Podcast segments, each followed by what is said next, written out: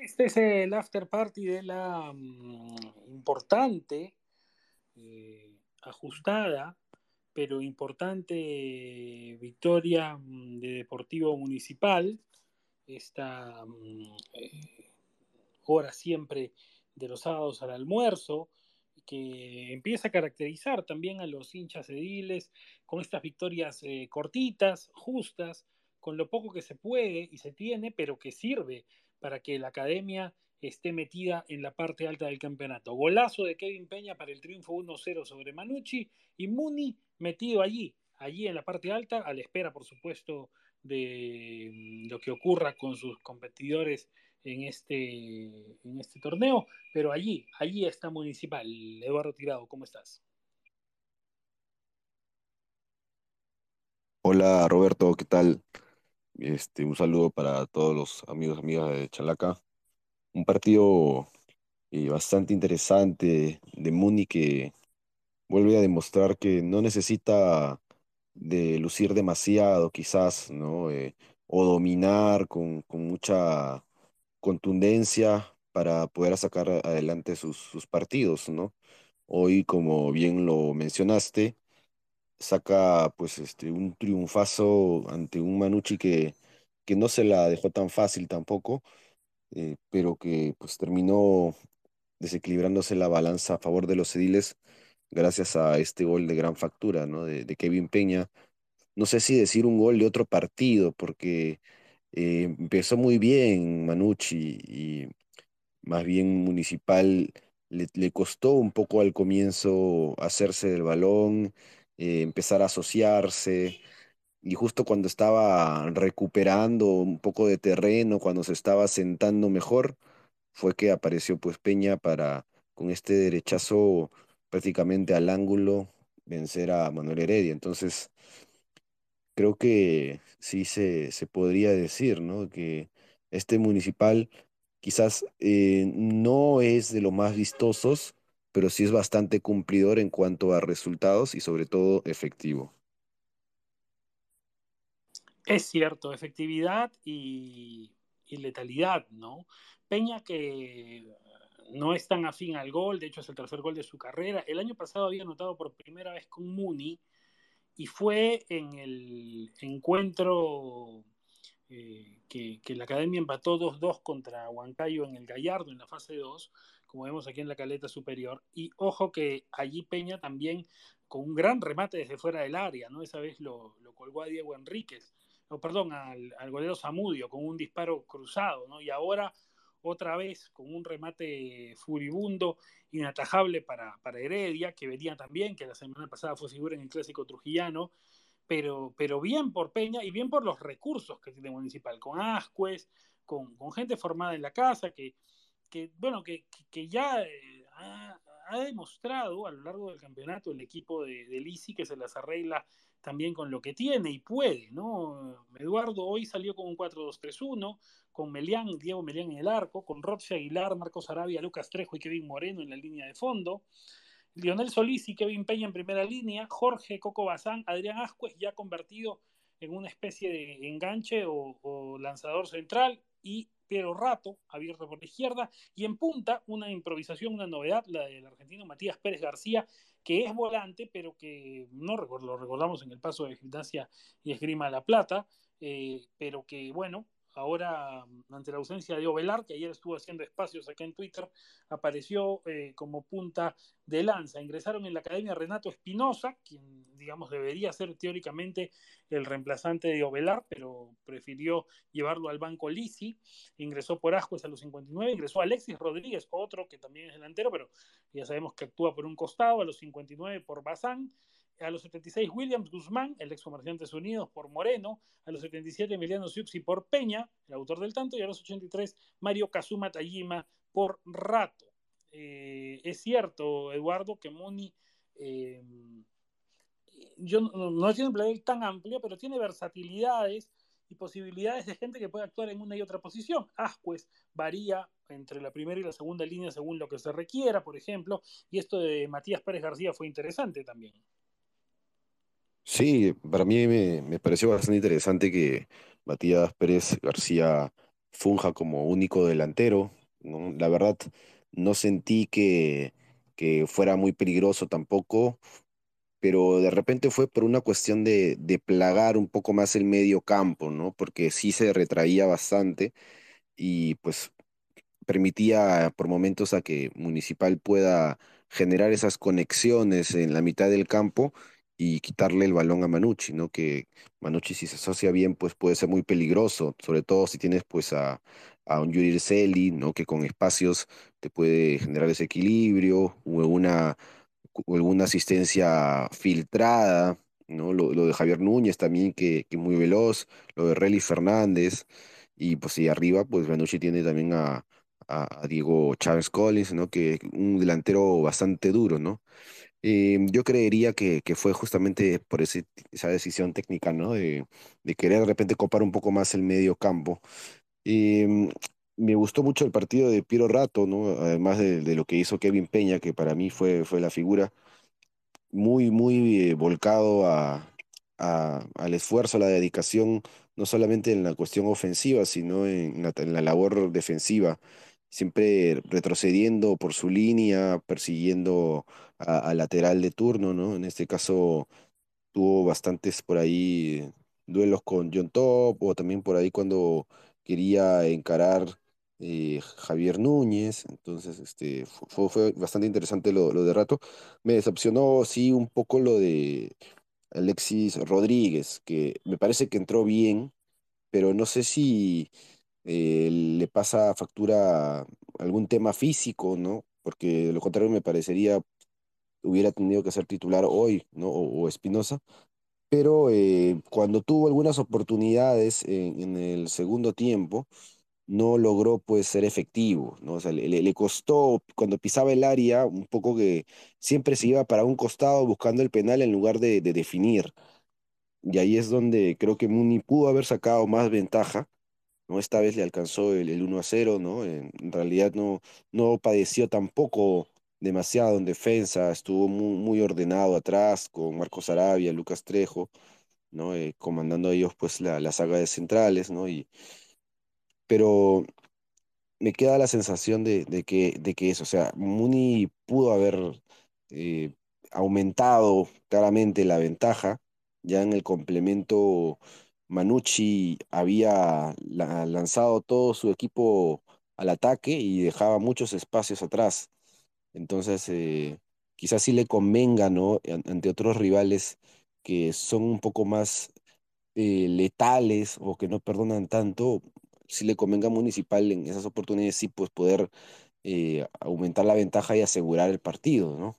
Lo de Ascuez, hoy, como dijiste, Roberto, como una especie de enganche, tratando de habilitar, tratando de, en el medio campo, ver la manera de, asistir a sus compañeros, ¿no? O, hacer alguna jugada que permita, pues, abrir las líneas defensivas pero no, no resaltó demasiado. En realidad, me parece que más estuvo la, a ver, la- el, el desempeño más, más resaltante en, en la primera línea, ¿no? Donde Kevin Peña y Leonel Salís hicieron pues un gran trabajo. Entonces, bastante parejo en realidad lo, lo de Municipal, pero sí me, me, me parece que quedó un poco en deuda en la, en la parte ofensiva, ¿no? Y asco es que, bueno, he estado en la mascota con el asunto de si es más o menos que Piero Quispe. Yo creo que a veces son cuestiones innecesarias de compararlos. Lo, lo cierto es que Quispe es un jugador promisorio y Ascuez, por supuesto, y creo que eh, mientras más futbolistas así para el fútbol peruano vengan en camino, es más que saludable. En Manucci, el 4-2-3-1 de Saralegui hoy, que tiene cosas para comentar también, por supuesto, sobre todo en la línea defensiva, Manuel Heredia en el arco, en el fondo, esta idea de colocar habituales centrales como laterales, de lo que hablaremos, ya, ya el otro día lo había hecho Manucci en el clásico, otra vez insistió, Matías Yontop fue como lateral derecho hoy, algo atípico, ¿no? Jean-Pierre Cano eh, y Nicolás Olivera, los zagueros centrales, Joao Ortiz por el lado izquierdo, el chileno peruano, eh, o peruano chileno, José María Inga y Gustavo Viera en el medio como primera línea, Javier Núñez, Yuriel Celo y Relly Fernández, la segunda línea, lo más estable que tiene Manucci, y arriba el mexicano, el Puma Diego Chávez Collins. Ingresaron en el equipo de Saralegui, eh, Joacinho Arroé al medio tiempo por Celi, Alexander Lecaros al medio tiempo por Fernández, David Dioses por José María Inga eh, a los 58 minutos, José Daniel Rivera a los 65 por Núñez y a los 80 José Carlos Fernández por el mexicano Diego Chávez Collins. Era una banca bastante ofensiva la que tenía Manucci, ¿no? Prácticamente todos hombres, salvo dioses de medio campo para adelante, y los aprovechó así Saralegui. Y me causa curiosidad, Eduardo, ¿no? Esto de la conformación de la defensa de Manucci, desde, digamos, el, equipo, creo que todavía no se termina de soltar del todo, aunque venía invicto con, con Saralegui. Eh, pero me llama la atención, ¿no? Cómo conforma la defensa del equipo carlista. Eh, ya no es el primer partido en que eh, lo hace así Saralegui, ubicando habituales centrales como laterales, ¿no? yo recuerdo también a Saralegui como volante, tirado por la derecha, como futbolista. a veces también se, fue alguna vez a jugar lateral, tanto en la selección uruguaya como en Peñarol, un jugador bastante aguerrido y dinámico, pero me, sorprende, ¿no? que haga esto de, de ahora, por ejemplo, Matías Yontop el otro día jugó por la izquierda, ahora fue por la derecha, bueno, y Matías Yontop siempre en San Martín era zaguero central, o sea, eh, eh, no sé, eh, es un tema de plantel también de lo que puedes tener, pero es como que Manucci está un poco descompensado, ¿no? Y a ratos yo ayer decía hay equipos que a veces hipotecan cosas, ¿no? Así como en la mañana hablaba de Cantolau y que hipoteca todo su, su andamiaje ofensivo a lo que puede ser su línea de creativos, siento que Manucci todo el respaldo defensivo a veces se cifra demasiado en Heredia, ¿no? Y, el equipo piensa más de media cancha para adelante. Totalmente de acuerdo, Roberto. Y si, si ustedes, bueno, si ustedes vieran la banca, si uno mira la banca de, de Manucci, al menos de, de hoy, no, no tenía variantes defensivas, ¿no? Eh, muy hipotecado, hipotecado, como bien dice Roberto, a, lo que pueda hacer su equipo de medio campo para adelante, ¿no? Sobre todo confiando mucho en su volante ofensiva, donde sí tiene pues este, jugadores de muy buen pie y, muy, muy veloz, muy dinámicos. Me sorprendió también lo de Matías Yontop por derecha, eh, creo que es porque no, no cuenta en el momento, o al menos no, no convocó para, para hoy a algún defensor que, que pueda fungir como lateral derecho, ¿no? Eh, entonces es que está tratando de encontrar alternativas para poder paliar esa, esa carencia. Me, me pareció que no fue del todo acertado este cambio. Si bien Yotop cumple defensivamente hablando, un lateral, pues se sabe ahora, se necesita que, que se proyecte, que, que pueda eh, culminar algunas jugadas también en, área rival, que pueda aparecer para ejecutar algún centro de, de importancia, peligrosidad. Pero John Top más bien eh, muy dedicado a su labor defensiva y por ahí creo que perdió. Eh, peso ofensivo en el sector derecho, el cuadro carlista. Y creo que a eso se, se, se arriesga, ¿no? Eh, El técnico Saralegui cuando pues hace ese tipo de decisiones, pero toma ese tipo de decisiones, pero, pero es lo que tiene, es lo que tiene y supongo que está tratando de, de encontrar la manera de, de, con sus piezas, armar el mejor equipo posible para poder seguir compitiendo.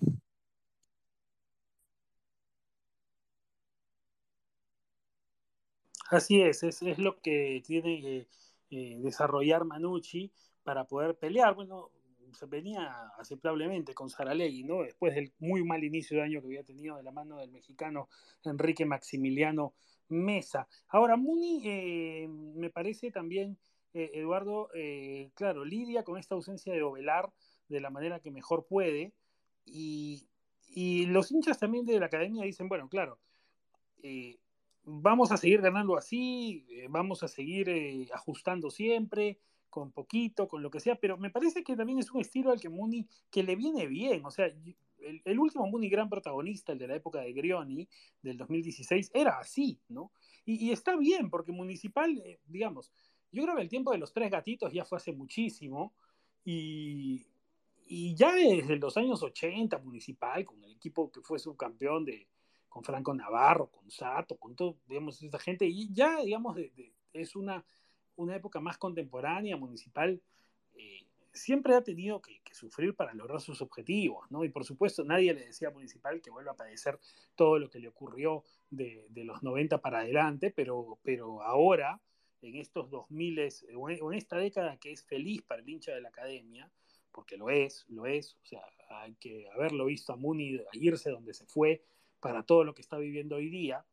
Eh, en esta época que feliz, hay que, creo que entender que eh, e, esta identidad aguerrida y de, y de, rascar la olla y sacar lo que se puede, es lo que, lo que puede tener y está bien, con, está bien Municipal con eso, solidificando su localía, que es algo que, que, el equipo necesitaba. Y, bueno, ahora a la espera de lo que pueda pasar con los otros protagonistas del campeonato para saber cómo, cómo termina en la tabla, ¿no? Sí, sí, y hay que resaltar, eh, de repente por ahí algunos hinchas de la academia están pensando, pues, este, o podrían pensar, mejor dicho, que no se está jugando entre comillas bonito, pero yo creo que a pesar de ello están dándose los resultados, ¿no? Y, y como bien dice Roberto, hace tiempo que no veíamos a un municipal que sea protagonista del campeonato, ¿no? Desde el último que recuerdo también fue el de, el ¿no? Que, que luchaba palmo a palmo, que eh, tenía como identidad ser un equipo bastante aguerrido, ¿no? Que iba muy, muy bien contra cualquier rival, siempre fuerte a, las divididas, ¿no? Eh, que plantaba cara eh, bastante bien, ¿no? Entonces, creo que parte de esa identidad nuevamente se está viendo en este mundo, ¿no?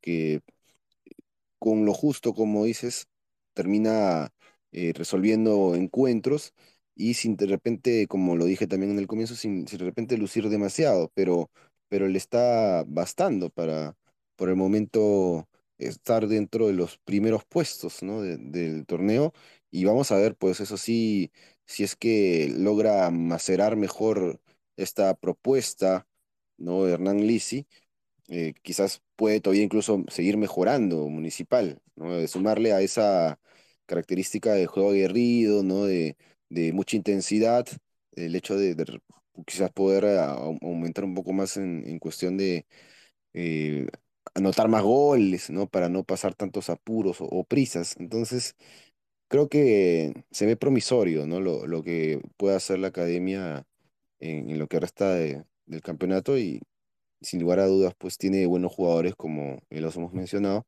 con que lo puede hacer, ¿no? O sea, material humano tiene, y a partir de eso, Lisi tiene una bonita oportunidad para devolver a Municipal a lo alto, pues.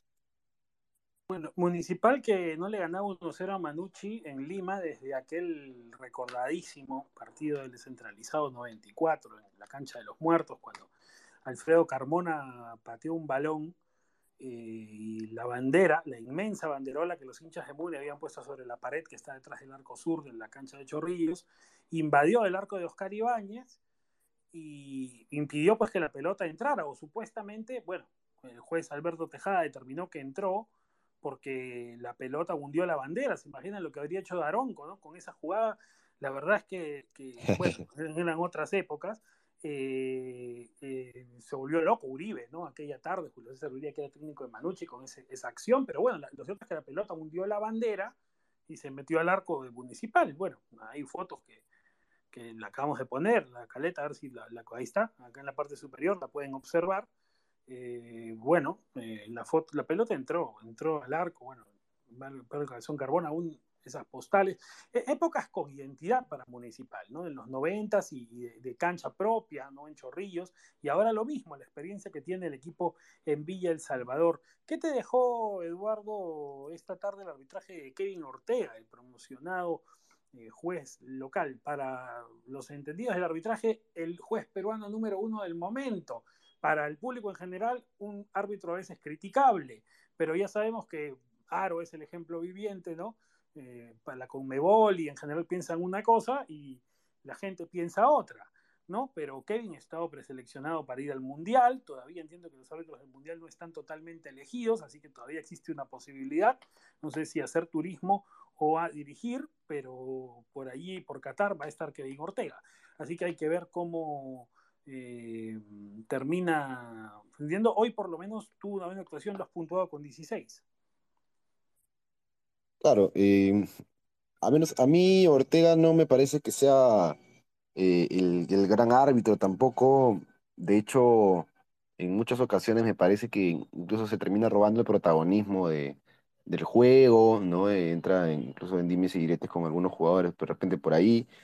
Pero hoy estuvo muy apartado de, de todo eso, ¿no? Me parece que tam- también el desarrollo del juego, ¿no? ayudó a que no, no tenga él que incidir demasiado.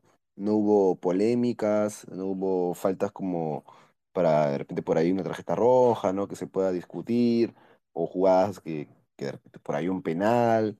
Entonces, eh, amonestó correctamente, ¿no? Con las tarjetas amarillas que tuvo que colocar y, y listo, ¿no? Después estuvo perfil bajo y creo que cuando ofreces esa faceta de de, de performance, ¿no? Eh, siempre va a, a terminar haciendo un trabajo mucho menos criticable, por lo menos. Bueno, Ortega amonestó a Lucas Trejo, Matías Pérez García y Alexis Rodríguez en la academia, a Jean-Pierre Cano, Joao Ortiz y José María Inga en filas tricolores, ¿no? El gol, ya lo dijimos, de Kevin Peña a los 37 minutos y más allá del tanto, un buen despliegue del volante central y el capo del encuentro, Eduardo, lo has puesto así con 15. Sí, para mí su despliegue muy, muy importante en el medio, eh, cortó muy bien las líneas también de, Manucci, no, no fue un partido, también hay que decirlo, de José María Inga, ni de Gustavo Viera, no, destacaron demasiado, pero eh, en contrapeso de eso, pues sí se pudo notar lo, lo bueno que, que pudo ofrecer Kevin Peña, ¿no? Y con ese gol, pues definitivamente selló su buena participación. Bien, es lo que dejó la victoria de la Academia 1-0, allí colgada de la parte alta del campeonato, Municipales protagonista, Municipales candidato a quedarse con este primer torneo del campeonato, como lo son Huancayo, Alianza Atlético y Nacional, los otros equipos que pelean, y hoy en un sábado lleno de equipos protagonistas, a veces eh, injustamente relegados por, la, eh, por los medios eh, masivos, pero lo cierto es que son los protagonistas de este campeonato y por supuesto en de Chalaca siempre tenemos espacio equitativo para todos. Así que en un rato, luego del fútbol que ya se disputa, tendremos el after party, por supuesto, del Binacional Grau en eh, Juliaca y así lo que venga más tarde siendo Alianza Atlético y todo el fútbol vía de Chalaca, por supuesto la Liga 2 también en paralelo. Un abrazo, chau. Chao, un abrazo.